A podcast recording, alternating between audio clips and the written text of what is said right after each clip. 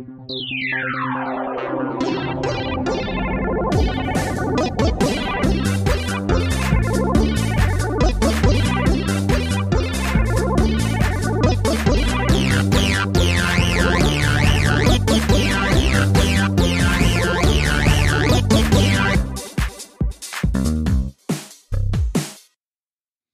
wunderschönen guten Tag. Ihr hört den alltäglichen Podcast hier mit äh, Weini und Johannes. Hallo Weini.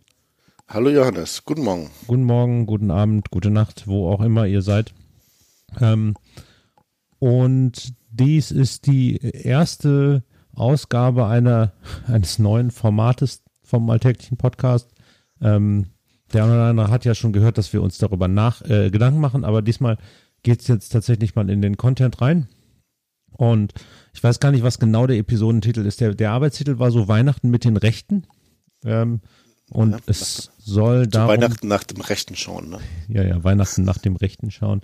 Äh, und es soll darum geben, ähm, wie kann man mit Menschen Weihnachten diskutieren, die eine andere Meinung haben. Und da äh, Weini und ich eher nicht so recht sind, äh, haben wir es Weihnachten mit den Rechten getauft. Genau, schauen wir mal, ob das so bleibt. Ja. Ähm, wie, dass wir äh, nicht recht sind. Ähm.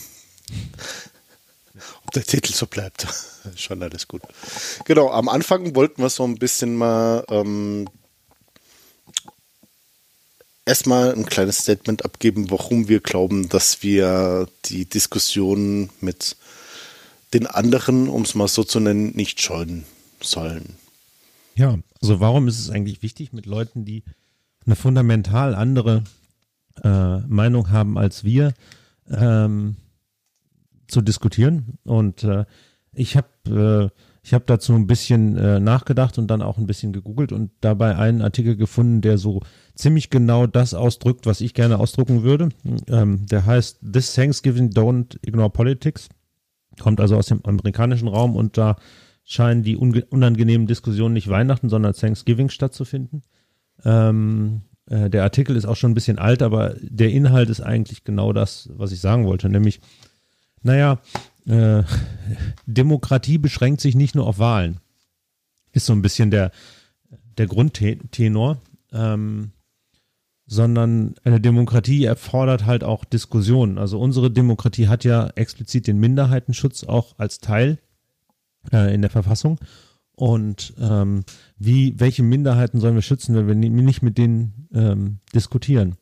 Und es ist ja tatsächlich so, dass es eine der ähm, ja, der Gefahren ist, die aus, aus diesen neuen rechten Bewegungen kommt, dass die so ein bisschen nicht mehr eine liberale Demokratie wollen, sondern sie wollen gerne eine Diktatur der Mehrheit. Das heißt, man stimmt irgendwann und dann entscheidet man sich mit 50,2 Prozent dafür, die AfD ähm, jetzt äh, zur Bundeskanzlerin zu machen und dann wups äh, wird sich um die wird sich um die Minderheiten, um alle, die das anders sehen, um alle, die schwul sind, alle, die äh, Frauen sind, alle, die nicht weiß, mitteleuropäisch und langweilig sind, nicht mehr gekümmert. Ähm, und genau das wollen wir nicht. Ähm, wir wollen eine De Demokratie, in der auch diskutiert wird. Und bei, Dis bei einer Diskussion muss man ähm, meines Erachtens auch immer annehmen, dass der andere Informationen hat, die ich noch nicht kenne ähm, ich kann nicht erwarten, jemand anders zu überzeugen, wenn ich felsenfest davon überzeugt bin, dass meine Meinung richtig ist und auf keinen Fall äh, neue Erkenntnisse dazukommen können. Ähm, und ja, diese Filterbubbles, wie sie so in Neudeutsch genannt werden, also diese Grenzen, die dadurch dazu führen, dass man nur noch ja, Meinungen von Leuten liest oder, oder so die Tendenz besteht, nur noch Meinungen von Leuten zu lesen, die mit einem übereinstimmen, äh, sind, glaube ich, sehr gefährlich für die Demokratie. Also plädiere ich dafür, genau das zu überwinden. Ich, ähm, ich lese da vielleicht mal ein Zitat aus diesem äh, Artikel vor, also erstmal in Englisch und dann sage ich vielleicht sinngemäß, was, was es bedeutet in Deutsch. There, there are people who will never budge. There are walls that will not break, and sometimes we won't know until we bruise pushing against them. Hate is part of our history, a cancer we will likely never cure, but we can't put it in remission. And that means conversation, sometimes over pie. It doesn't matter if the children are listening. In fact, if we do it right, we should, should hope they are.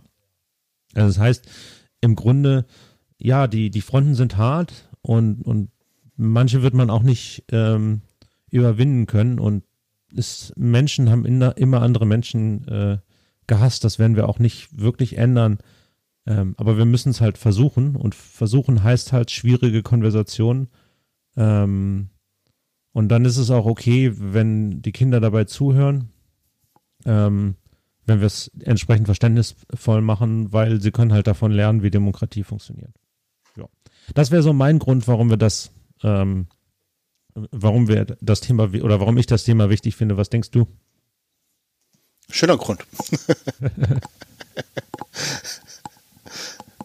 also ähm, mein, mein Grund geht in eine ähnliche Richtung.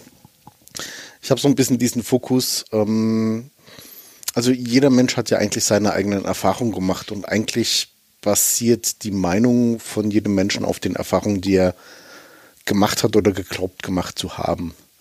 Also mein Ansatz ist so ein bisschen, dass jeder Mensch ja eigentlich seine eigenen Erfahrungen gemacht hat und aufgrund dieser Erfahrungen ähm, hat er sich seine Meinung gebildet. Das ist quasi erstmal gesetzt. Wenn wir jetzt halt aber nicht mehr miteinander reden oder beziehungsweise nicht mehr mit den anderen reden, dann kann ich natürlich auch ihre Meinung nicht nachvollziehen und kann sie dementsprechend auch nicht verstehen. Allerdings will ich in einer Welt leben, wo ich so sein darf, wie ich will und das Gleiche will ich natürlich auch den anderen zugestehen. So, aber um das für mich selbst zu tun, ähm, muss ich immer versuchen, zu verstehen, warum die anderen so sind, wie sie sind, um das dann eben auch besser tolerieren zu können auf der einen Seite. Und dann auf der anderen Seite natürlich, wenn wir mit den anderen nicht mehr reden und unsere Erfahrungen austauschen, dann können wir sie auch nicht dazu bewegen, ihre Meinung zu ändern. Und am Ende hat, das hat Johannes ja auch schon gesagt, so um, ähm, geht es darum, ein Verständnis bei den anderen zu wecken und ihre Meinung zu ändern. Beziehungsweise, wenn sie die besseren Argumente haben, bin ich auch gerne bereit, meine Meinung zu ändern. Wird an der Stelle jetzt schwierig für so ähm, die Rechten, aber ähm, sei es drum. Ne? Und deswegen will ich auch nicht aufhören, mit den anderen zu reden, um nicht zwei Lager zu schaffen, die so stark voneinander getrennt sind wie die Mauern, von denen der Johannes gerade gesprochen hat. Weil wir haben es gerade mal vor Nächstes Jahr sind es, wie viel? 30. Äh, 30 Jahre her, wo wir die letzte Mauer, die Deutschland geteilt hat, eingerissen haben. Wir haben es groß gefeiert, wird jedes Jahr groß gefeiert. Und jetzt sollten wir nicht anfangen, imaginäre Mauern aufzubauen. Die Mauern in den Köpfen. Ja, ich glaube, es ist ja auch, ähm, wir, haben, wir haben das Ding jetzt so als Arbeitstitel Weihnachten mit den Rechten getauft, aber es gibt ja auch tausend andere Dinge, wo Leute nicht unserer Meinung sind, ne? Ich wohne in Bayern. Ich rede die ganze Zeit mit CSU-Wählern. Ja, ja, ja, ja. Ich meine, in München ist nicht ganz so schlimm, aber. Ja, trotzdem. Ja, das, ähm, und das, das, das, keine Ahnung, das fängt dabei an, zu überlegen, wie soll man ein Steuersystem machen, ne? Und ähm, da gibt es halt die verschiedenen Sichtweisen und wenn man das alles nicht mehr diskutiert, weil nur Leute, die der, der, der eigenen Meinung sind, irgendwie recht haben können, das funktioniert einfach nicht. Ja, dann treten wir alle irgendwann mit 51 Prozent aus der EU aus, weil es 51 Prozent wollen. Ja, oder man macht gar nichts mehr, weil man sich nie, nie, weißt du, weil man keine Mehrheiten mehr bekommt für irgendwas. Na, ja, ich meine, 51 Prozent reicht dann ja schon na, für eine Mehrheit. Hm, ja, ja, ja, ja. Ob, ob, das, ob diese Gesellschaft dann halt glücklich wird mit den Entscheidungen, die dann getroffen werden, ist eine andere Frage, aber. Hm. ja. Okay, gut. Also, wir haben jetzt drei, sag mal, Handlungsanreichungen äh, vorbereitet. Mhm. Ähm, das ist zum, einmal, äh, zum einen das äh, aktive Zuhören, dann ähm, haben wir uns angeguckt, wie man Gerüchte gut widerlegt und ähm, zum Schluss haben wir defensive Strategien aus der eristischen Dialektik ausgesucht. Ähm, und die werden wir jetzt eins nach dem anderen vorstellen, alle ähm, in einer ähnlichen Weise, nämlich erstmal kurze Theorie, so für zwei Minuten oder so, erklären, worum es geht, dann ein Beispiel und dann ähm, die Theorie nochmal etwas ausführlicher und ein bisschen Diskussion, ähm, damit wir die verstehen. Ich hoffe, das kriegen wir jeweils in einer Viertelstunde durch. Mal gucken. Ja. Äh, Weini, magst du mit dem aktiven Zuhören anfangen? Ja, das kann ich gerne tun. Also ähm, beim aktiven Zuhören äh, geht es darum, also das ist eine Theorie aus der äh, Kommunikationstheorie, muss man dazu sagen. Da geht es darum, eine gefühlsbetonte Reaktion auf das Gesprochene äh, von einem Sprecher äh, zu zeigen. Also allgemein geht es darum, dass man einfach zeigt, ich höre dir zu, ich bin voll bei dir, ich habe mich auf dich konzentriert und ähm, das natürlich durch seine Art auch aktiv zeigt. Das ist quasi so ein bisschen das, was dieses aktive Zuhören ausmacht, dass man nicht nur passiv zuhört, sondern auch wirklich kleine Äußerungen tut. Also so dieses Ja, okay, dass man zeigt, ich bin dir zugewandt, ich konzentriere mich auf dich.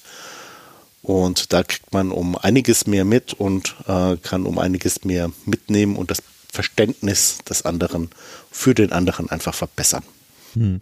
Ich glaube, so der, der Klassiker ist viel, wenn man, wenn man zuhört, also in einem Argument, ähm, hat man ja so, wartet man darauf, was für ein Argument bringe ich als nächstes und in dem Moment, wo ich das nächste, das Argument habe, mit dem ich darauf reagiere, höre ich nicht mehr zu, sondern warte eigentlich nur noch darauf, ähm, das Argument zu bringen. Ja, bis die Pause lange genug ist, dass ich anfangen kann. Genau. ne? das aktive Zuhören hat, also die Basis ist wirklich, du musst dich auf deinen Gegenüber konzentrieren. Ja. Okay, was für ein Beispiel haben wir denn dafür?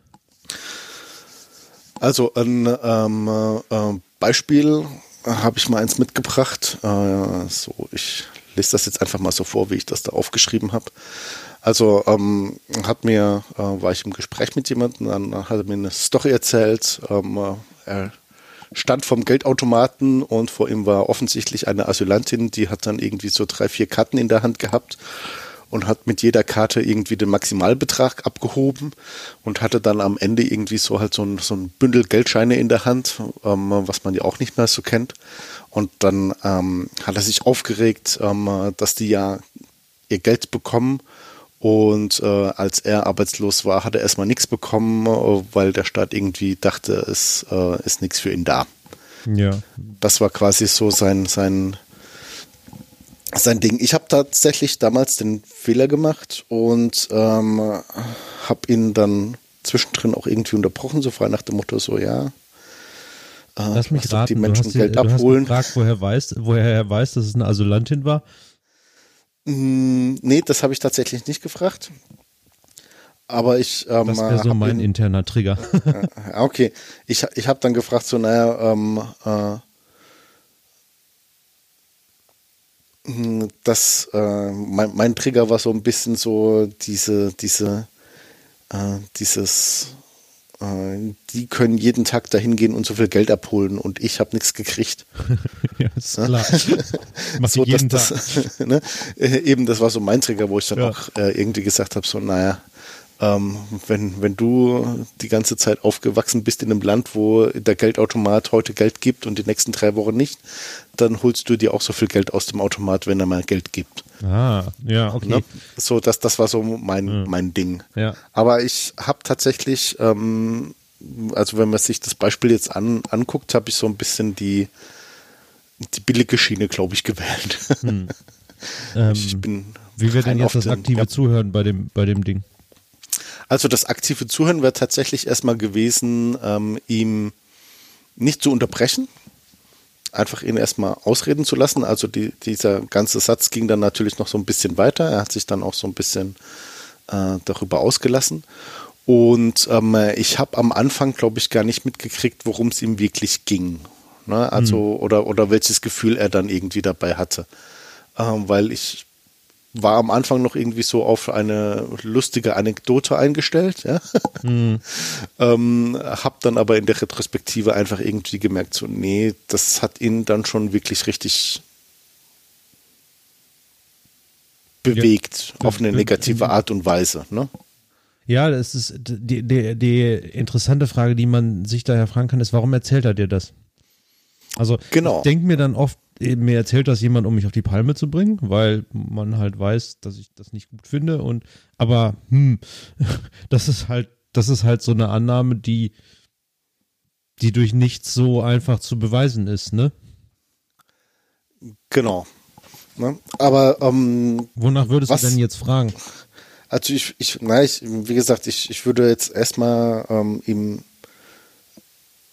darauf ansprechen und würde ihn fragen, so warum ihn das jetzt dazu gestört hat. Also hat ihn das gestört, weil er, weiß ich nicht, äh, zehn Minuten, Viertelstunde hinter der netten Dame rumstehen musste und warten musste, bis sie fertig ist mit dem Geld abheben? Oder hat ihn gestört, dass sie so viel Geld bekommt? Ne? Hm. Das wäre mal so die zwei, also dieser eine Punkt gewesen, warum er sich so über diese Episode aufregt. Weil das war mir tatsächlich irgendwie nicht klar, weil ich wie gesagt, ich ging erstmal von einer, einer lustigen Anekdote aus. Hm.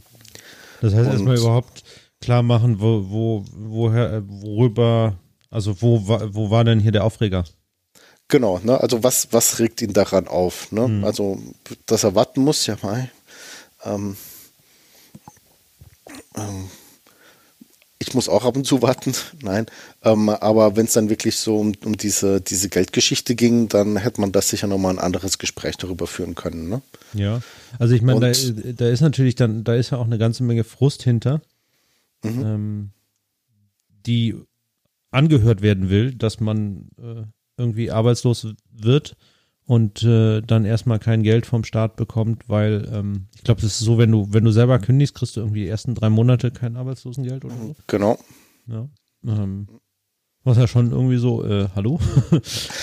ja, ne, aber ich sag mal, das, das sind eben alles so die, die, die, die Sachen, die, die ich eben nicht gefragt habe. Ne? Also ich habe mir irgendwie halt nicht Klarheit darüber geschaffen, warum er sich aufregt, was seine Gefühle dabei sind oder wo seine Gefühle überhaupt daran liegen. Ähm, und, und ich glaube, das hätte dann wirklich so ein bisschen das, das aktive Zuhören wirklich gebracht. Ich hätte ein bisschen drauf eingehen können, wenn es ihnen um das Geld geht, dann hätte ja durchaus sein können, äh, dass die Frau einfach sagt, so, wenn ich mal einen Geldautomaten finde, der Geld ausspuckt, dann nehme ich alles mit weil wer weiß, ob es das morgen noch gibt, ist ja, also ich sag mal, auch in Europa gibt es Länder, wo das nicht selbstverständlich ist, dass der Geldautomat noch was rausgibt. Ne? Ja, ja, und, ähm, und es ist ja auch so, dass man, ähm, also wenn die mit drei Karten da war, wer weiß, vielleicht hat sie für die ganze Familie jetzt Geld geholt, ne? Das muss ja nicht für sie gewesen sein. Genau. Oder halt noch für, für andere mit, die einfach nicht äh, mit dem Automaten umgehen können. Also weil sie das einfach nicht wissen, verstehen, kennen, ja. die vielleicht die Sprache nicht können. Ne? Ja, und das mit den so 1000 Euro, Richtung, ne? naja, hat er das wirklich gesehen? Äh, eigentlich mhm. sollte man ja weit genug davon wegstehen, dass man das nicht sieht.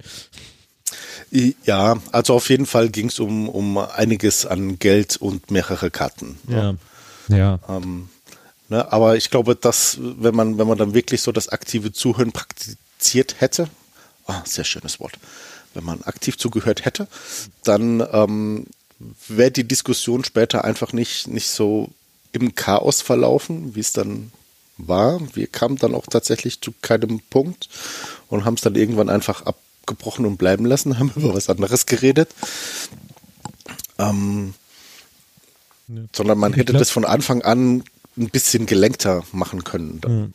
Ich glaube an, an der Stelle, also so eine, eine ähm, Technik des aktiven Zuhören, also zum einen sagt man, nickt man irgendwie mit dem, mit dem Kopf und, und bestätigt irgendwie, dass man zuhört. Mhm. Und außerdem hört man auch wirklich zu und versteht, versucht zu verstehen, was die Person sagt. Also man soll ja. nicht immer so, ja, hm, ich verstehe, sondern man sollte halt schon auch wirklich zuhören.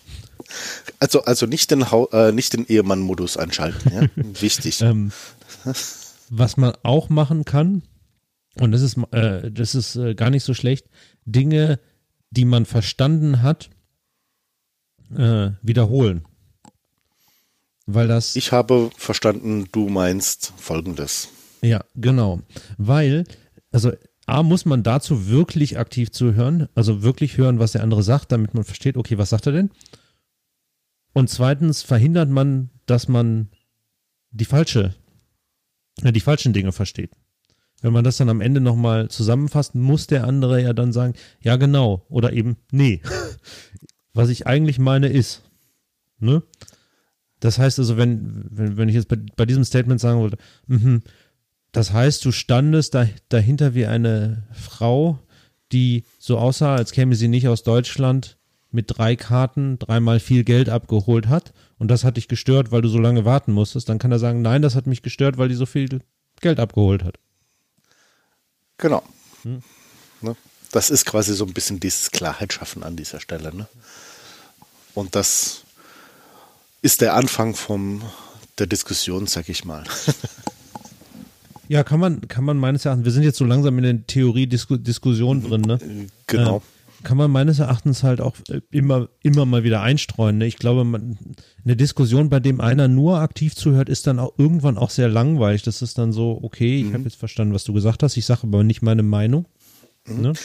Genau, aber darum ähm, haben wir es ja auch an den Anfang gestellt, weil ich glaube, man muss sich dann auch bei diesen Diskussionen mit den anderen Ihr seht mich jetzt als äh, Anführungszeichen in die Luft malen, um die anderen rum. Ähm, muss man sich echt ein bisschen beherrschen, um eben nicht auch äh, von seinen Gefühlen überwältigt zu werden. Und da ist das aktive Zuhören sicher ein guter Anfang. Ja. Ne? Und dann muss man eben natürlich auf das, was man verstanden hat und äh, auf das, was man gehört hat, eben mit seinen eigenen Argumenten antworten. Ne? Und wenn du auf die, nur wenn du auf die richtigen Argumente antwortest, weil du aktiv zugehört hast, kannst du die anderen vielleicht auch überzeugen. Ja, das ist, das ist, glaube ich, genau der Punkt. Erst aktiv zuhören, das Argument des anderen verstehen, dann dagegen argumentieren. äh, genau. Und ein Beispiel des Gegenargumentierens wäre, Johannes, dein Punkt. Äh, Debunking Handbook. Ach so, ja. So, äh, ne? wir, machen, wir machen mit dem nächsten Ding weiter. Das heißt, ich setze jetzt eine Kapitelmarke. Ähm, das Debunking Handbook oder das heißt widerlegen, aber richtig ähm, ist so ein siebenseitiges Dokument. Verlinken wir auch nochmal, wie man Gerüchte widerlegt. Es geht da, ähm, das ist eigentlich damals geschrieben worden, weil äh, die Wissenschaftler irgendwie nicht verstanden haben, warum die Leute äh, den Klimawandel äh, immer noch für irreal halten, obwohl eigentlich, ne, ist ja eigentlich äh, ganz klar war. Und das kommt daher, ähm, dass gerade Wissenschaftler, aber wir eigentlich auch, wenn wir ein Gerücht widerlegen wollen, ähm, dann haben wir die Theorie, dass die Person einfach noch nicht genügend Informationen hat und wenn sie dann alle Informationen hat, die wir haben, würde sie schon erleuchtet werden und dann äh, verändert sich das. Ähm, Wäre das schön. Wäre das schön, ja. Ist aber nicht der Fall. Äh, das Gehirn ist leider etwas ähm, komplizierter und ähm, dieses ähm, Debunking Handbook ähm, erklärt eben, wie man Gerüchte effizient widerlegt. Ähm, und äh, der, der erste Punkt ist, konzentriere dich auf die wesentlichen Fakten, anstatt das Gerücht wieder zu wiederholen. Ähm, weil das Wiederholen des Gerüchts würde halt dazu führen, dass das Gerücht quasi verstärkt wird. Ähm, also lieber nicht das Gerücht selber ansprechen, sondern die Fakten, die dagegen äh, sprechen. Wenn man das, äh, wenn man das Gerücht selber erwähnen möchte, ähm, immer eine eindeutige Warnung voranstellen. Also Achtung, das ist falsch hier. Äh, Leute behaupten das und das. Ähm, sehen wir dann im Beispiel gleich auch nochmal, wie das, wie das ganz, äh, ähm, ganz ganz konkret aussehen kann. Und drittens, wenn man so ein Gerücht widerlegt, ähm, dass etwas erklärt hat, etwas, was man, was einen irgendwie, ja, äh, was, was seltsam war, konnte durch dieses Gerücht erklärt werden. Ähm, und wenn man, wenn man das, äh, wenn man das Gerücht irgendwie ausschalten will, ähm, muss man eine alternative Erklärung liefern. Ähm, das ist nicht äh, das ist, das liegt in der Grundstruktur des Gehirns, dass, da wir ganz gerne in wenn-dann denken, brauchen wir alternative Erklärungen, um die vorher angenommene Erklärung zu ersetzen. Macht das Sinn? Das klassische If-Then-Else-Dilemma. Ja, ja, ja, ja, genau. Und das Then musst du dann halt ersetzen, quasi. Ja. Ne? Also wenn das vorher, wenn das Gerücht irgendwie vorher was erklärt hat, musst du es, äh, musst du einfach eine andere Geschichte erklären. Okay? Okay, soweit glaube ich, es verstanden zu haben. Sehr Mach gut. mal dein Beispiel. Ich habe mir eine Pressemitteilung der AfD rausgesucht, ähm, die wir nicht verlinken werden, weil wir schenken den, schenken den Arschlöchern keine Links. Ähm, aber ich werde sie trotzdem vorlesen oder Teile daraus. Ähm, es geht um ähm, Asylbewerber ähm, und in diesem Fall abgelehnte Asylbewerber. Ähm, nur ein Fünftel der abgelehnten Asylbewerber geht freiwillig oder wird abgeschoben. Das kommt einem Offenbarungseid gleich und besagt nicht weniger, als dass schon jetzt fast jeder, der es bis nach Deutschland schafft, sich auf lebenslange Vollversorgung durch den deutschen Steuerzahler freuen darf. So. So, wir, wir wollen das Ding jetzt inhaltlich attackieren. Ähm, nicht rhetorisch, äh, nicht durch Tricks oder so weiter, sondern wir das wollen später. sondern wir wollen wollen es inhaltlich attackieren. Ich habe eine Weile daran gesessen, überhaupt äh, überhaupt zu finden, wie kann man das denn inhaltlich attackieren? Weil dieses, also das Fünftel, äh, das, das geht oder abgeschoben wird, ähm, ist das? tatsächlich, äh, ist, ist tatsächlich ja, also das äh, ist, äh, ist, Statistik. Ist mhm, ähm, okay. Die habe ich jetzt allerdings nicht überprüft. Es kann also sein, dass da auch äh, falsche Statistiken von der AfD zitiert werden. Ähm, das ähm, ist nicht mal unwahrscheinlich. Aber nehmen wir mal einfach an, dass das stimmt. Ähm, das mit dem Offenbarungszeit, äh, Offenbarungszeit ist natürlich blödsinnig. Ich habe dann nachher was gefunden und zwar steht da drin ähm, lebenslange Vollver Vollversorgung, Vollversorgung, durch den mhm. deutschen Steuerzahler. So, das ist inhaltlich, hm, also ja, deren Leben wird in Deutschland finanziert. Ähm, aber was stellst du dir unter einer Vollversorgung vor, Weini? Und vor allem eine lebenslange Vollversorgung. Ich stelle mir unter einer lebenslangen Vollversorgung sowas wie das bedingungslose Grundeinkommen vor. So, so genug, Tausender genug, im Monat oder sowas, ne? Ja, also weiß ich nicht. Äh, lass mich irgendwie, gibt es doch diese, diese, diese Grenze, Mindesteinkommen oder so irgendwas. Ja, so viel Geld, mh. wie man da mindestens braucht, um, um halbwegs passabel leben zu können. Ne? Also du hast eine Wohnung, du kannst dir selber Essen einkaufen, ähm, äh, wenn du sparsam bist, hast du auch mal hin und wieder ein bisschen Geld für Luxusgüter, also Zigaretten, Schnaps und so weiter übrig. Ne? Und ansonsten kannst du jetzt nicht in Saus und Braus leben, aber normal. Also eigentlich, eigentlich gehst ja. du doch davon aus, Vollversorgung heißt, du lebst weiter wie bisher, gehst nur nicht mehr zur Arbeit, oder? Genau, ne? Ja. Also ich habe auch einen Arzt, also ob ich jetzt ein Auto brauche oder öffentliche Verkehrsmittel und so weiter, ne? Aber sag mal, ähm, äh, Essen, Bildung, ähm, äh, Arztkosten, so dieser ganze Kram, ne? Also alles, was unseren Sozialstaat quasi so ein bisschen dann auch ausmacht. Ja. Ähm, eine Vollversorgung. So, ich, ich erkläre dir jetzt also, wie diese, äh, wie das Ganze aussieht. Also erstens, die Überschrift des Debunks ist ein, äh, in Deutschland geduldet ein fremdbestimmtes Leben ähm, Leute, die, ähm, also sowohl akzeptierte Asylbewerber wie auch geduldete Asylbewerber, also Leute, die nicht abgeschoben werden, aus welchen Gründen auch immer, ähm, werden aus den, bekommen Zuwendung aus dem äh, Asylbewerberleistungsgesetz. Und das ist total fremdbestimmt. Das heißt, du kriegst eine Wohnung gestellt und die Wohnung, die sie dir stellen, ist in, in, so, äh, in so Heimen. Du darfst nicht arbeiten. Das heißt, du bist nicht in der Lage, für äh, deinen Lebensunterhalt in irgendeiner Form selber zu sorgen, jedenfalls nicht legal. Ähm, also das heißt, ich, ich, also ich habe ein, ein, ein Arbeitsverbot sogar. Ja. Und ja, also du hast, äh, du, es gibt ein Arbeitsverbot, genau. Wenn du geduldet bist, darfst du nicht arbeiten. Ähm, und du hast eine extrem mangelhafte Gesundheitsversorgung. Ähm, ich, ziti ich zitiere da mal einen, einen äh, Zeitbericht einen, einen Zeitartikel aus äh, von 2015. Teil dieser Strategie ist Paragraph 4, Leistungen bei Krankheit, Schwangerschaft und Geburt. Er bestimmt, was passiert, wenn ein Asylbewerber krank wird. Der Flüchtling darf äh, behandelt werden, aber bloß bei akuten Erkrankungen und Schmerzzuständen. Zahnersatz bekommt er nur, soweit dies im Einzelfall aus medizinischen Gründen unaufschiebbar ist. Bei vielen chronischen Krankheiten darf er in der Regel gar nicht zum Arzt. Die Frage ist, was genau sind akute Erkrankungen und Schmerzzustände? Was ist ein ernsthaftes Problem und was ist eine Lappalie? Im Gesetz steht dazu nichts. Ähm, Im Gesetz steht dazu nichts, das heißt, jemand bewertet das und natürlich bewertet das nicht der, die geduldete Person selber, sondern das bewertet in der Regel äh, das Sicherheitspersonal in diesen Heimen.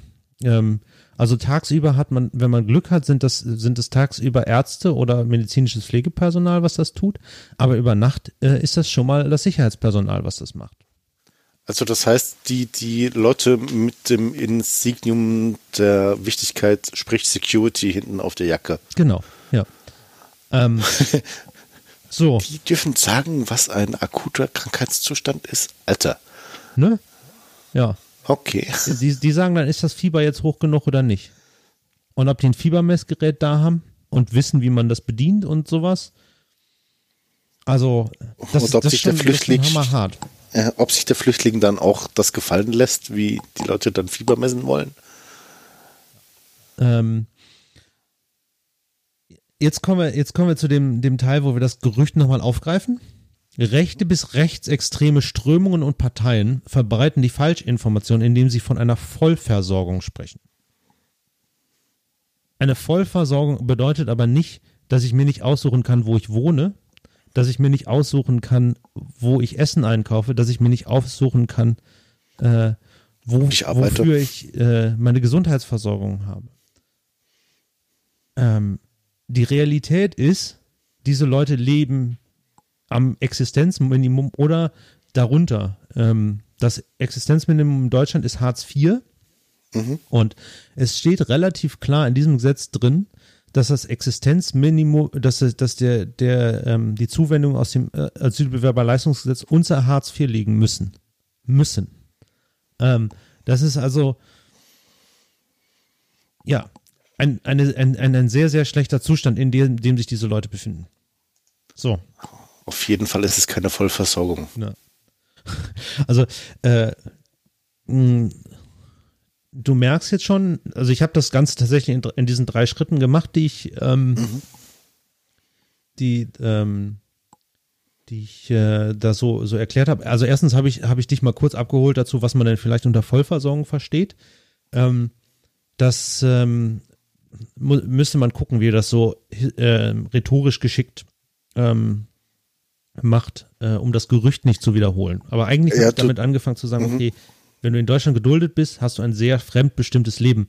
Das heißt, ich, ich greife das Gerücht selber gar nicht erst wieder auf. Mhm. Ähm, hab dann ein paar Beispiele genommen, das ist auch an der Stelle wichtig, dass es nur äh, ein paar Beispiele sind. Das ist nämlich genau dieses, diese Idee von dem, ähm, von dem Inf Informationsdefizit. Ähm, dass, äh, dass man nur ganz, ganz viele, ähm, ganz, ganz viele äh, Argumente bringen muss und dann ist der andere schon überzeugt, ne? Mhm. Aber das Problem ist, wenn ich das, wenn ich das mache, ist, äh, findet eine Überladung statt, ne? Wenn ich irgendwie 20.000 Gründe dagegen bringe, und dann aber immer wieder sage, und deswegen ist es keine Vollversorgung, und deswegen ist es keine Vollversorgung, dann, dann kann sich das Gehirn einfach ähm, dieses, dieses Gerücht besser merken. Dann schalten es einfach ab irgendwann. Ja, das ist, ähm, das ist halt, ähm, wenn du, wenn du viele Gegenbeweise, insbesondere auch äh, komplizierte Gegenbeweise bringst. Das ist ganz witzig. Sie haben das irgendwo getestet. Ich weiß jetzt leider nicht mehr, was das war. Ähm, ja, finde ich so schnell nicht. Sie haben das, sie haben, sie haben dann einen, einen Test so gemacht und haben dann halt Leuten ganz viele Gründe gegeben, warum irgendwas nicht stimmt, ne? Und wenn du sie direkt danach gefragt hast, haben sie dem auch zugestimmt. Das heißt also, das ist so eine, so eine, im, im Kurzzeitgedächtnis bleiben, bleiben, bleiben die Dinge dann drin, ne? Mhm. aber im Langzeitgedächtnis nicht. Also im Langzeitgedächtnis war dann das Gerücht wieder stärker.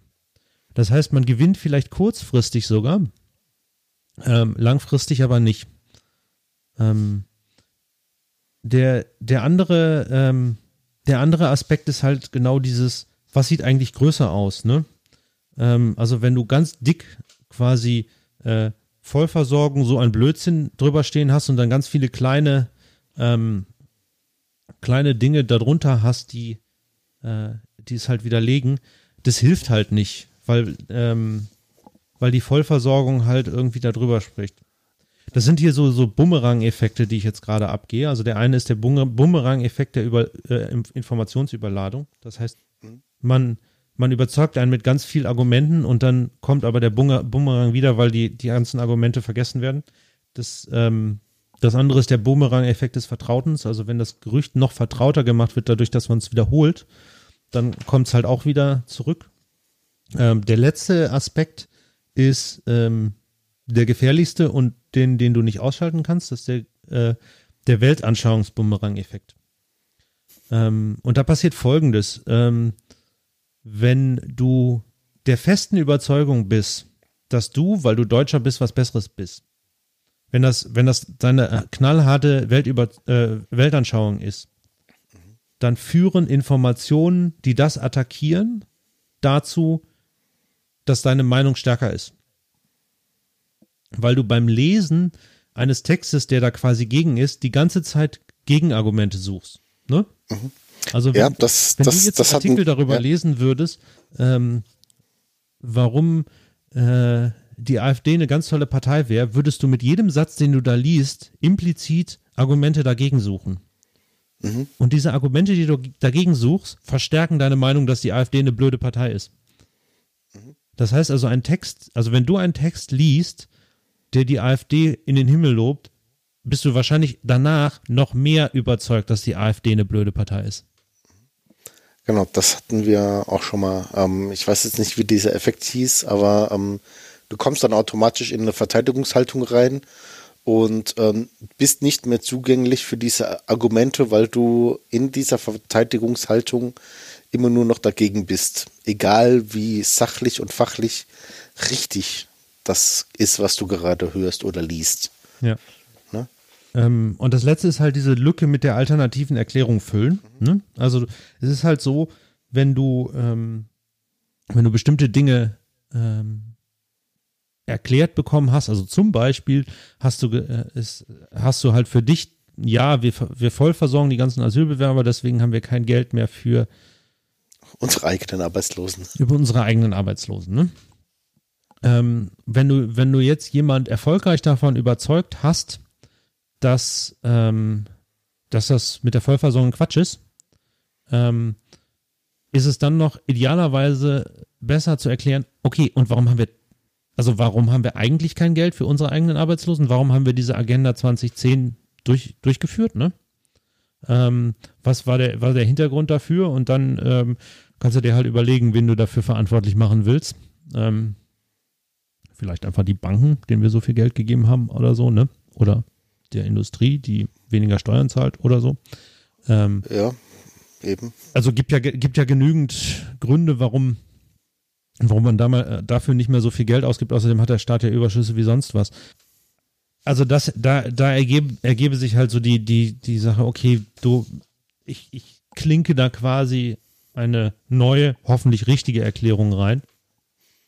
Ähm, um, um das Gerücht dann also vollständig auszulösen. Ne? Mhm. Ähm, aber, aber da musst du doch eigentlich schon richtig gut vorbereitet sein, um dann wirklich sowas durchziehen zu können, oder? Das ist nicht einfach. Also ich habe, ne? ich habe mir ja so, ne, ich bin ja so einfach, habe mir ja so gedacht, naja, ich, äh, ich lese einfach mal diese, diese blöde Pressemitteilung der AfD und da finde ich schon was.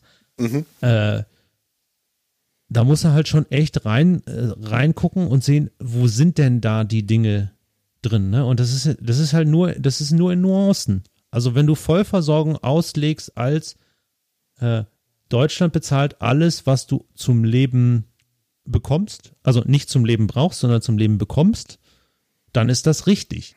Ne? Mhm. Die, die bezahlen also und das, man muss auch sagen, es ist nicht for free. Ähm, wobei bei dieser ganzen ähm, bei dieser ganzen Abschiebegeschichte, es gibt so gewisse Dinge, die verstehe ich einfach nicht. Die muss mir irgendjemand mal erklären. Also wenn sich einer der, der Hörer ähm, dazu mal bemüßigt, äh, oder der nicht wenn äh, irgendeiner Hörer sich damit auskennt, das würde mich das echt interessieren. Ich habe nämlich zwei ganz große Fragezeichen bei dieser Abschiebedebatte. Nummer eins, ähm, wie viel kostet eine Abschiebung? das ist ja schweineteuer. Da sind Polizisten, die du mit irgendwo hinschickst. Du musst irgendwie den Flug bezahlen. Der Flug ist mit Lufthansa. Und ähm, so wie ich den deutschen Staat kenne, buchen die da auch keine Billigtickets. Und dann muss dafür gesorgt werden, dass, dass, dass da mit der Polizei eingerückt wird und die Leute festgenommen werden. Und so ein Gefängnistag ist auch nicht umsonst. Ich würde gern wissen, wie viele Jahre kann ein Asylbewerber für einmal abgeschieben worden eigentlich in Deutschland finanziert werden? Und es würde mich echt nicht wundern, wenn das drei, vier Jahre werden. Dazu gibt es echt nichts. Keine Ahnung. Ich habe ehrlich gesagt aber noch nie ähm, dazu gegoogelt. Aber äh, das wäre mal, weil, also man muss ja auch sagen, die Polizisten, die so Abschiebungen machen, die können ja in der anderen, in, äh, in der Zeit, wenn sie das nicht machen, können sie auch was Sinnvolles tun, ne? Also Kriminalität bekämpfen, also echte. Ähm, und die andere Frage, und die finde ich, die finde ich tatsächlich noch komischer. Diese Geschichte, wir wollen kriminelle Ausländer abschieben. Ähm, Gerade Schwerstkriminelle. Ähm, weil ich verstehe, also jemand, der schwerstkriminell ist, den will ich doch hier im Knast haben. Ich will dafür sorgen, dass die Person nicht irgendwo anders jemand vergewaltigt oder wenn sie gar Terrorist ist, nicht hier zurück, über irgendwelche kruden Wege zurück nach Deutschland kommt, um dann hier wieder Bomben hochgehen zu lassen. Da will ich doch sicherstellen, dass die hier im Knast ist und nichts mehr machen kann, oder? Aber das kostet dann auch wieder Geld. Das stimmt, aber das Geld willst du dann vielleicht einfach investieren. Na, also das, das, du und ich das, vielleicht, ne? Ja. Aber ich sag mal, ähm, Nee, ja? das, das, muss dir doch klar sein. Wenn hier jemand, also wenn das wirklich ein Terrorist ist, gehen wir mal von der terroristischen äh, Beispiel, weil das da für mich am krassesten ist. Wenn jemand wirklich ein Terrorist ist hier und ähm, die deutschen Behörden sind clever, finden raus, okay, äh, der will mit, mit dem LKW in den Weihnachtsmarkt fahren, cashen den vorher, ähm, weisen ihm nach, dass er das machen wollte. Die, die Beweislage ist so, dass man ihn in den Knast bringen kann für N Jahre. So. Du hast jetzt zwei Möglichkeiten. Entweder er bleibt für N Jahre im Knast oder du setzt ihn mit einem Flugzeug nach Afghanistan. In Afghanistan funktioniert der, die Sicherheitsbehörden nicht so gut. Klar hat er keinen Pass mehr, mit dem der in Deutschland einreisen kann, aber der, also das ist so das kleinste sind Problem. unsere Grenzen nicht, dass wir verhindern können, dass so jemand wieder unter dem falschen Pass einreist. Also willst du ihn lieber gleich im Knast haben, ne? Ich will den in den Knast haben, der soll hier bleiben. Der soll hier bleiben und den Rest seines Lebens im Knast und in Sicher Sicherheitsverwahrung bleiben, wie jeder andersartige Terrorist auch. Mhm. Weil ich nicht will, dass der, also, weil die haben Netzwerke und die haben Informationen. Also, was ein, besseres Geschenk kann man doch den Terroristen gar nicht machen, als so jemand zurückzuschicken, der dann sagt, wie die deutschen Behörden funktionieren und da Insiderwissen hat, weil er, weil er das einfach schon erlebt hat. Und am besten hier noch ein paar Leute kennt und so weiter. Ja, wenn er im Knast ist, kann ich den sehr, also natürlich kann ich, äh, äh, funktioniert das nicht so perfekt, dass, dass er dann überhaupt nicht mehr nach außen äh, ähm, telefonieren kann und niemand Bescheid sagen kann. Aber ich, ich kann es wesentlich besser kontrollieren und zum Beispiel versuchen, dass er kein Internet hat, dass er nicht mit, mit zu Hause telefonieren kann und halt einfach seinen, seinen Dschihad-Brüdern oder welchen Terrorismus auch immer er gerade betreibt, äh, Bescheid sagt. Also passt auf, äh, so und so äh, bin ich gefangen genommen worden, passt da einfach auf, dass er das nächste Mal, wenn er, ne? Mhm. Ich habe übrigens eine Zahl für dich rausgefunden. Ah, sehr schön ähm, aus der Zeit. Ich äh, schicke dir den Link auch gleich. Die Zahlen sind, die 54 äh, Afghanen wurden abgeschoben. Der ganze Flug kostete 299.000 Euro für das Charter der Maschine und dann nochmal 15.500 US-Dollar für eine Kriegsrisikoversicherung und weitere Gebühren. Ja, weil wenn du mit einem gecharterten Flugzeug nach, nach Afghanistan fliegst, dann musst du die wohl abschließen. ja, okay. Aber, Ne? aber es findet Also ich sag mal, da sind wir bei 300.000 Euro. Ne? Ja, und da sind die Für Arbeitsstunden der 54 Polizisten, äh, die da ja mitkommen müssen, ne? Und Ja. äh, auch die Arbeitsstunden der Polizisten, die diese Leute überhaupt mal in äh, Abschiebehaft nehmen müssen und so weiter, noch gar nicht drin. Also das heißt, das sind dann jetzt halt erstmal nur das, was wir jetzt halt hier haben, äh, sind es äh, 5500 Euro mindestens mal pro Person, die abgeschoben wird. Also wenn ich für 5000 Euro einen Flug buche, dann ist das nicht, nicht, nicht Holzklasse. Nee, nee, nee, nee. Ja, aber äh, gut, du musst es dann halt äh, drauf rechnen, wie viele Jahre das sind, ne? Also wie, wie, wie lange man davon dieses, wie auch immer geartete. Ja, aber du hast ja schon gesagt, so wenn man dann noch wirklich die, die äh, Polizeikosten, die Personalkosten damit reinrechnet. Ja. Gut, aber lass uns mal wieder zurück zum Genau. Englisch Ähm, kommen. Ne? kommen wir zur eristischen Dialektik defensive Strategie. Genau, also ähm, ihr merkt schon, wir haben so ein bisschen eine, eine Strategie hier drin. Also erstmal zuhören, dann äh, der schwierige Teil, mit dem man muss sich gut vorbereiten für das, was man die Argumente dann widerlegt. Und jetzt noch ein bisschen eristische Dialektik. Ähm, ganz kurz, wir haben die eristische Dialektik äh, besprochen und zwar noch zu Quozi Quo- Quotidianitätszeiten und zwar haben wir acht Episoden darüber gemacht, Johannes. Wir Acht verlinken die Episoden. einfach. Wir verlinken die einfach, ne? Ähm, und wir haben in diesen acht Episoden, glaube ich, jeden Kunstgriff ausführlich besprochen. Ich noch recht entsinne. Äh, ganz kurz zur eristischen Dialektik, äh, für die, die uns noch nicht so lange hören. Ähm, ein kleines Büchlein vom Arthur Schopenhauer. Ähm, war eigentlich nur ein Manuskript, das haben sie dann erst nach äh, seinem Tod veröffentlicht. Da geht es darum, dass er jemanden mit ähm, 38 Kunstgriffen beibringt, eine Diskussion zu gewinnen. Wohlgemerkt, es geht nicht unbedingt darum, die Wahrheit herauszufinden, sondern es geht nur darum, die Diskussion zu gewinnen. Ja, das ist, also, Moment, ich suche mal den Untertitel raus. Äh, der Untertitel ist äh, Die Kunst recht zu behalten. Genau. Ähm, in der eristischen Dialektik, wie gesagt, es gibt ähm, 38 Kunstgriffe, die sind alle ein bisschen gegliedert. Und es gibt tatsächlich einen Teil, der heißt äh, defensive Kunstgriffe. Und die würde ich jetzt einfach mal durchgehen als Beispiel. Ne? Ähm, das sind die Kunstgriffe 16, 17, 18, 19, 20, 21 und 22 die als defensive Kunstgriffe gelten. Ähm, sie gelten deswegen als defensive Kunstgriffe, weil sie darauf abzielen, dass bereits getroffene Behauptungen vom Gegner quasi untergraben werden, beziehungsweise dass man ähm, durch, das, äh, durch das Widerlegen dieser Behauptungen quasi ähm, äh, die das Zugeständnis bekommt, dass man selbst recht hat und nicht der Gegner. Also, äh, fangen wir mal an mit dem Kunstgriff 16. Das ist Beweisrede für das Volk oder ad populum. Das heißt, ausgehend von der Behauptung eines Gegners wird ein Argument gegen den Gegner selbst geführt, also ad hominem, gegen den Menschen, indem man zeigt, dass äh, die aktuelle getätigte Behauptung des Gegners ähm, quasi im Widerspruch zu seiner eigenen Behauptung steht, die man zuvor anerkannt hat. Ähm, das heißt, man nimmt ein Argument, was der Gegner bringt und sagt so, na, aber das, was du jetzt gerade sagst, das widerspricht doch dem, was du vorher gesagt hast.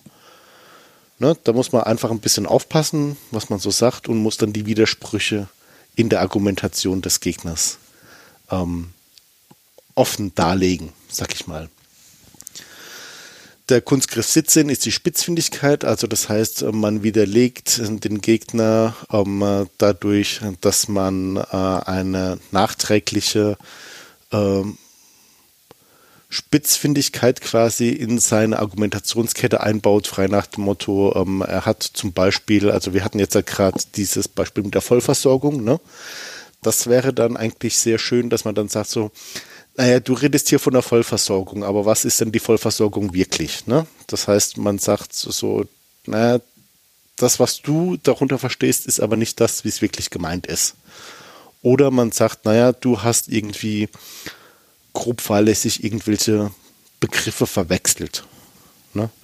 Ähm, dass man in der Argumentation dann wirklich auf so kleine Spitzfindigkeiten hinaus äh, das Argument zerstört an dieser Stelle. Ich glaube, das mit der Vollversorgung ist ein relativ gutes Beispiel, hm. was das angeht. Ne? Ähm, es kommt jetzt was relativ Plumpes. Also wenn man dann merkt, dass man irgendwie nicht weiterkommt, dann kann man die Diskussion auch einfach erst abbrechen, äh, das Thema wechseln und kann sagen, so, ah nee, äh, Moment, sorry, gibt jetzt gerade Nachtisch. Ähm, lass uns später weiterreden, ja. Ähm, dann natürlich auch äh, der Kunstgriff 19 das Argument ins Allgemeine führen. Also das heißt, wenn der Gegner an einem sehr konkreten Punkt äh, seine Behauptung aufführt, dann kann man hingehen und kann sagen, so ja, aber im Allgemeinen ist das ja nicht so, wie du hier gerade an deinem einzelnen kleinen Beispiel jetzt halt festmachst, sondern im Allgemeinen ist es ja anders. Andersrum geht das auch. Das ist dann ähm, das äh, äh, achso, nee, den Kussgriff habe ich hier gar nicht jetzt drin. Aber andersrum geht es auch. Das heißt, wenn der Gegner ähm, seine Behauptung an einem allgemeingültigen Beispiel aufzieht, dann kann man sagen so, ja, aber in dem speziellen Fall, den ich dir jetzt halt gleich nenne, ist das nicht so. Ne? So, dann äh, den Punkt 20 lasse ich raus. So, dann kommen wir zu der äh, zu dem nächsten und zwar ähm, du musst das äh, Argument des Gegners schließen. Ähm, äh, Entschuldigung. Du musst das Argument des Gegners spiegeln. Ähm, das heißt, äh, wenn er jetzt halt kommt und mit einem Argument, was nur theoretisch ist, ähm, dann kannst du das ihm widerspiegeln, kannst sagen, so ja, theoretisch, theoretisch ist viel, ja, aber wir führen hier eigentlich eine Sachdebatte und ähm, keine Theoriedebatte. Deswegen lass uns hier mal an der Sachlichkeit bleiben. Beziehungsweise andersrum. Ne? Wenn du dann halt irgendwie in einer Sachdebatte drin bist ähm, und willst aber auf eine theoretische Ebene, dann kannst du das natürlich genauso machen. Ne? Und kannst somit quasi diese Argumentationskette des Gegners unterbrechen. So, und dann am Schluss noch, das ist so ein bisschen äh, das, äh, wo man sehr aufpassen muss. Ähm, es kann sein, dass der Gegner ein Spielchen spielt, dass man, dass er immer kleine Zugeständnisse von dir verlangt und ähm, am Ende dann aus einer Kette von Zugeständnissen, die man selbst getätigt hat, ähm, sagt, okay, du hast ja selbst zugegeben, dass 1, 2, 3, 4, 5 daraus folgt, dass auch du der Meinung sein musst, dass hier ähm, diese Vollversorgung für einen Arsch ist. Ne? Mhm.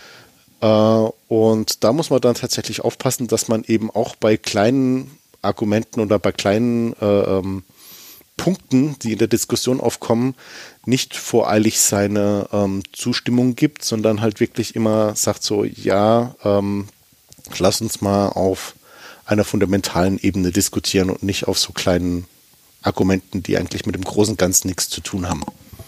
Hm. Genau, das wären so die Kunstgriffe, die hier drin sind. Äh, ich glaube, was, was, was ganz interessant ist bei allen diesen Kunstgriffen ist, man kann sie sowohl aktiv oder aggressiv nutzen, um quasi Angriff ist die beste Verteidigung. Man kann sie aber natürlich alle auch nutzen, sozusagen, wenn man erkennt, dass sie gerade gespielt werden Mhm. Ähm, um halt die entsprechende Gegenstrategie zu machen, ne? Ein, genau. Ein, das ein, gilt ja eigentlich für alle die 38 Kunstgriffe. Also, ja. ich glaube, wir haben das auch schon damals festgestellt. Man muss einfach diese Kunstgriffe kennen, um sie zu erkennen. Und es gibt auch für jeden Kunstgriff den Gegenkunstgriff, sag ich mal. Ne? Ja. Ja, ich glaube, ein, ein, ein äh, netter eine nette äh, Geschichte ist dieser Whataboutism. Äh, das ist ja auch, auch so, ein, so ein Teil, das dauernd, äh, dauernd angebracht wird in Diskussionen, was halt so, ähm, so, so, äh, also dass man halt eine völlig mit der Situation un, äh, also nicht, nicht verbundene äh, Geschichte sagt und sagt, aber was ist, was ist denn damit, ne?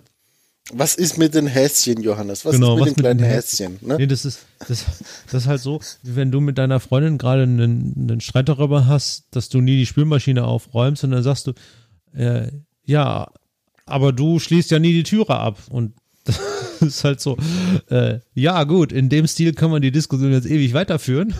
Aber wir Eben, kommen das, zu. das, das ist ein klassisches Beispiel von Diskussion unterbrechen. Ja? ja, Einfach das Thema wechseln. Ne? ja. Und Genau, das ist ne? halt, ja, ähm, Also und, was, was, was ich festgestellt habe, äh, was immer sehr gut funktioniert, weil das echt oft vorkommt, ist so ein bisschen diese Geschichte mit dem ähm, mit der grundlegenden Thematik und einzelnen bestimmten Beispielen. Ne? Also das im Wechsel. Ne? Weil Ja. immer wenn argumentiert wird, dann versucht man natürlich auch sein Argument durch Beispiele zu untermauern. Und je nachdem, wie der Gegner das halt macht, kannst du dann sagen, so, ja, aber das, was du jetzt sagst, ist ein spezifisches Beispiel, da mag das ja so sein. Im Grunde kannst du das aber nicht für alles sagen. Oder dann eben, wenn der andere allgemein argumentiert, kannst du sagen, so, ja, aber hier, ich habe ein Beispiel, was genau deiner allgemeinen Regel widerspricht. Und, und das, das funktioniert eigentlich fast immer, ja. Also das, damit kannst du halt ewig eine Diskussion am Laufen halten. ja, ich meine, in der Realität hast du halt keine saubere, saubere Lo Logik, ne? Es gibt ja den wunderschönen Satz, äh, die äh, Ausnahmen bestätigen die Regel. Ähm, Genau. Das liegt halt daran, dass es, dass es für alles irgendwie Ausnahmen gibt. Und es gibt, das ist halt auch dieses, ich habe jetzt einen, äh, ich habe jetzt einen äh, Flüchtling gefunden, der kriminell ist. Ja, äh, irgendwie sind zwei Millionen hergekommen. ähm, das ist jetzt auch nicht weiter verwunderlich, dass äh, du wirst wahrscheinlich auch, also ähm, bring dir nichts. Schwierig, schwierig. Ja. Ich fand ja, ich fand das ja geil mit, mit dieser Diskussion über diese Vollverschleierung.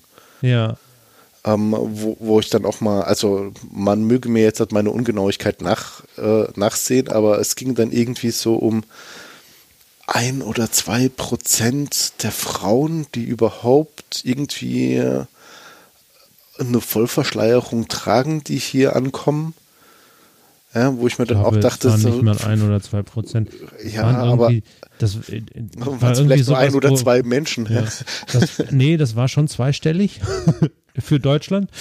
Aber es war halt auch nicht drei oder vier oder gar fünfstellig. Also, Ja, und von, von daher war halt so diese, diese massive Diskussion, die darüber geführt wird, ob jetzt diese 99 Frauen das dürfen oder nicht.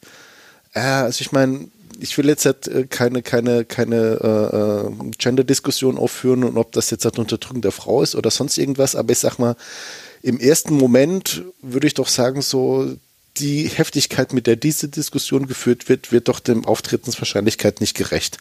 nee. Ähm, Ne? ich, äh, man, man, man hat halt da das, äh, genau diese Probleme, ähm, dass Menschen kein intuitives Gefühl für Statistik haben. Also wer da, wer da mehr äh, sich mit beschäftigen will, ähm, ist, äh, ist, damit, ist gut damit beraten, unsere Episode zu äh, Thinking Fast and Slow, also langsames Denken, schnelles Denken, ähm, nochmal zu hören ähm, oder das Buch zu lesen. Ähm, weil, also es ist, es ist genau diese, diese Probleme, die da reinkommen, ähm, dass, dass Leute halt äh, meinen, weil sie einmal ein Bild mit einer vollverschleierten Frau gesehen haben, dass das so wahnsinnig häufig ist. Und natürlich werden diese Bilder dann auch immer, weil sie besonders anders aussehen, in den Zeitungen genommen, weil die Zeitungen wollen halt, ja, also wenn die Flüchtlinge darstellen wollen, sollen die möglichst anders aussehen, damit, weißt du, Damit man erkennt, dass es ein Flüchtling ist. das, da- und das ist halt so, de, ja, und ich, ich, ich weiß auch nicht, also Thinking Fast and Slow oder langsames Denken, schnelles Denken ähm, bietet ja keine Lösungen an, aber zumindest um es zu verstehen und vielleicht sich Gedanken zu machen, wie, was da eine, eine Lösung wäre, ähm, ist das vielleicht ein ganz gutes Studium hier an der, Zeit, der, der Stelle. So, ich glaube, wir haben uns jetzt lang genug damit zumindest mal für eine Episode. Ne? Getan. Ich glaube, wir, wir haben jetzt halt einen relativ schönen Leitfaden, zumindest mal für den ersten Ansatz äh, gegeben. Also das heißt, ich will nochmal die Regeln zusammenfassen. Ne? Gut zu, also gut zuhören, dass man auch die richtigen Argumente anspricht des Gegners.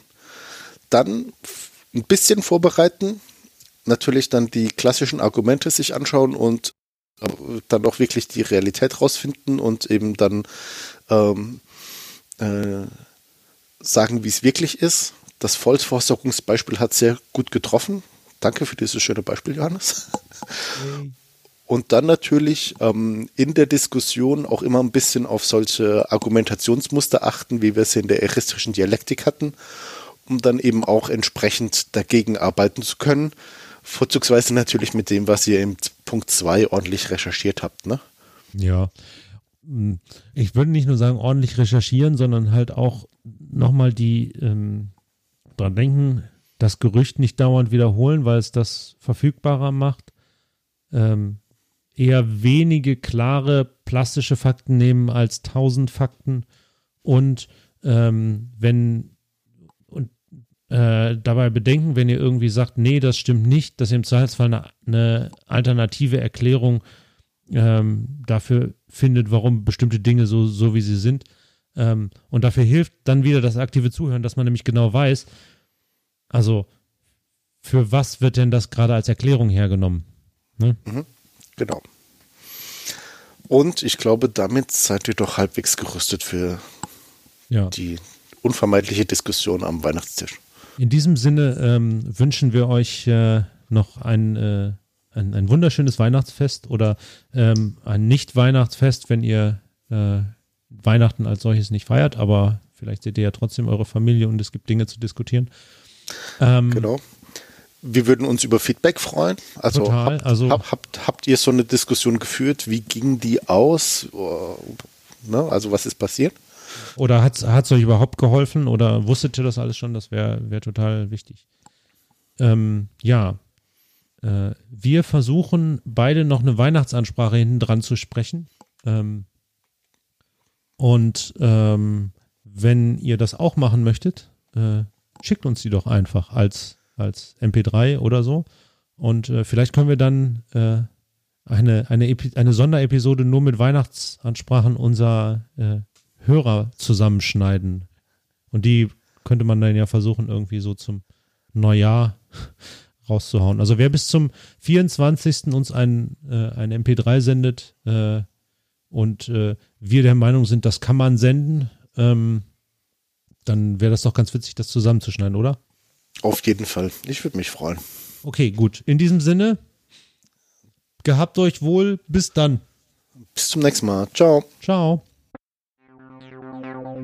Thank you.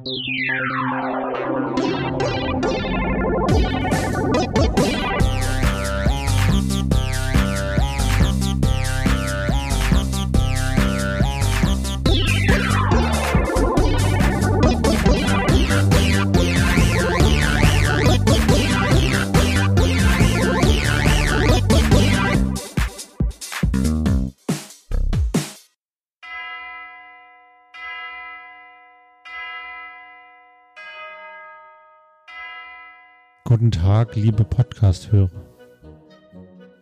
Ist schon seltsam, so eine Weihnachtsansprache vorzubereiten und ich habe mir dann überlegt, ja, wo, wo, wo gucke ich denn danach, um sowas vorzubereiten? Und dann bin ich einfach mal auf die Wikipedia-Seite von 2018 gegangen, weil ich mich so gefragt habe, hm, war 2018 eigentlich ein gutes Jahr? Und äh, die ersten beiden Bilder, die man so findet auf, auf äh, Wikipedia zu 2018 sind äh, die GroKo mit ihrem neuen Koalitionsvertrag, den sie irgendwie stolz in die Kamera halten und äh, Trump und Kim, Kim Jong-un äh, und darunter irgendwie die Aussage, sie hätten Frieden mit Südkorea geschafft, obwohl Trump da ja wahrscheinlich am wenigsten mit zu tun hatte. Und ansonsten, tja, was findet man? Wahlen in Bayern und Hessen. Hm, die AfD ist jetzt in irgendwie allen Landtagen drin natürlich die Wahlen in, in Österreich, die sehr traurig waren und noch die viel schlimmeren in Brasilien. Das Ganze, da, da, dazu dann noch acht Anschläge oder Attentate oder Massaker. Bin mir nicht so richtig sicher, wie sie da das unterteilt haben.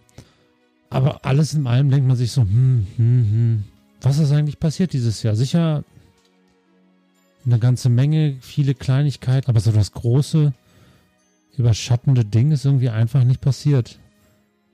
Interessant, oder? Und trotzdem hat man das Gefühl, nee, 2018 war nicht so richtig ein gutes Jahr, jedenfalls nicht politisch. Persönlich ist das bei mir und hoffentlich bei vielen von euch auch irgendwie anders. Und da kann man sich dann schon fragen, wie kann eigentlich das nächste Jahr 2019 jetzt ein gutes Jahr werden? Und wenn ich so an das denke, wo wir uns im Podcast jetzt gerade mit beschäftigen, dann geht es viel darum, dass sich etwas bewegt, dass etwas besser wird. Das kann heißen, auf Demos zu gehen.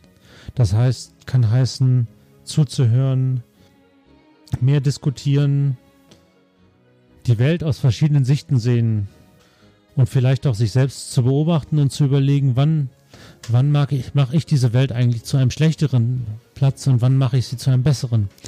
Denn sind wir mal ehrlich, jeder von uns ist irgendwie mit Vorurteilen beladen. Jeder von uns hat so gewisse Dinge, die nicht so sind, wie wir sie vielleicht gerne hätten. Aber das ist jetzt auch eine blöde Nachricht.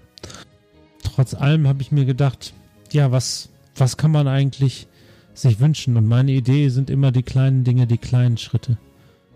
Lass uns doch was finden im neuen Jahr, dass wir jeden Tag eine kleine Sache machen, die diese Welt besser macht. Einmal zuhören, einmal eine Brücke bauen, einmal jemandem helfen, um unsere Gesellschaft wieder demokratischer zu machen, um den, das Rad wieder in die, in die richtige Richtung zu drehen. Lass uns daraus eine Gewohnheit machen, um nochmal auf die Macht der Gewohnheitsepisode zurückzugucken und am Ende alles ein, ein Stückchen besser machen, dadurch, dass wir es jeden Tag tun. Und vielleicht, wenn ich dann nächstes Jahr nochmal vorbereite und mir die Wikipedia-Seite für 2019 angucke, dann ist da wieder kein Bild von, von mir oder von euch oder von irgendjemand. Aber irgendwie hat man trotzdem das Gefühl, ja, so alles in allem war es ein gutes Jahr. Das würde ich uns allen wünschen. In diesem Sinne, äh, wenn ihr es feiert, frohe Weihnachten. Ansonsten genießt die freien Tage und auf jeden Fall ein gutes neues Jahr 2019. Im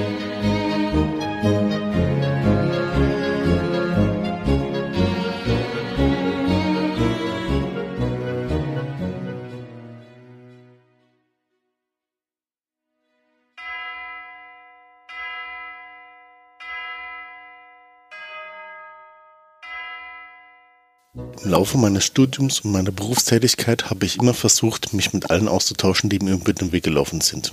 Jeder durfte mir Fragen stellen und genauso stellte ich jedem Fragen. Nicht umsonst sage ich immer, nicht verzagen, weil nie fragen.